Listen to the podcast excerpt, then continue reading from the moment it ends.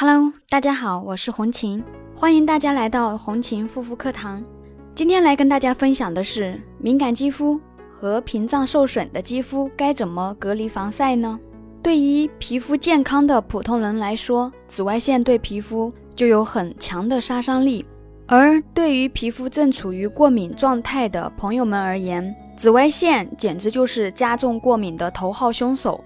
另外，还有一类肌肤极度敏感。对随处可见的紫外线也会产生过敏症状，稍微晒一晒，皮肤就会开始发红、刺痛、红痒。当肌肤脆弱到对紫外线都过敏时，千万不要太心急，一定要小心谨慎。在选择防晒产品的时候，需要注意防晒成分、防晒指数和产品质地、晒后修复的功能。第一，防晒产品关键词：物理成分无过敏源。温和晒后修复。首先，第一个物理成分，物理防晒的原理主要是在于防晒霜中添加一些反射光的微小粒子，将紫外线反射出去，避免皮肤接受紫外线而受到伤害。但鉴于有些物理成分防晒的品质偏油腻或厚重，容易堵塞毛孔，所以大家。可以选择质地相对来说比较清爽的物理防晒产品，休息前一定要记得卸妆干净，就不需要太担心毛孔堵塞的问题。而化学防晒则不太适合敏感肌，因为化学防晒剂中经常含有铅、汞等成分，长期使用会让皮肤产生一定的依赖性，对皮肤细胞和结构造成破损。所以敏感肌的朋友们要尽量。避免选择化学防晒产品。第二，无过敏源。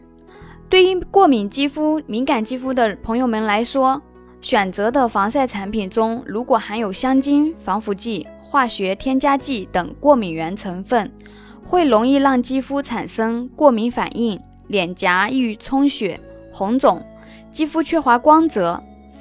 所以的话呢，选择不添加过敏源的产品是非常重要的。第三，温和修复的成分。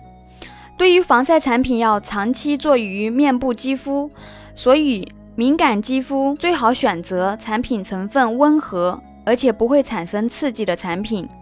再加上紫外线或多或少还是对皮肤会造成一定的伤害，因此修复成分也是敏感肌防晒产品必不可少的。常见的天然舒缓的纯植物成分。抗氧化非常好的维 C、维 E 以及一些矿物成分。那么，添加了这些滋润成分的防晒产品，不仅有滋养和保护皮肤的作用，还有能够修复疲劳受损的肌肤，抵抗紫外线。第四点，晒后修复不能忘。肌肤不仅仅是在晒伤之后才需要晒后修复。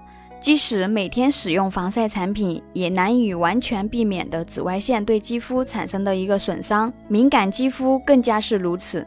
那么晒后的七十二小时是肌肤的一个黄金修复期，错过了就只能等待皮肤变黑、变老的后果。所以，坚持晒后修复可以帮助我们的肌肤迅速恢复原本的白皙透明的状态。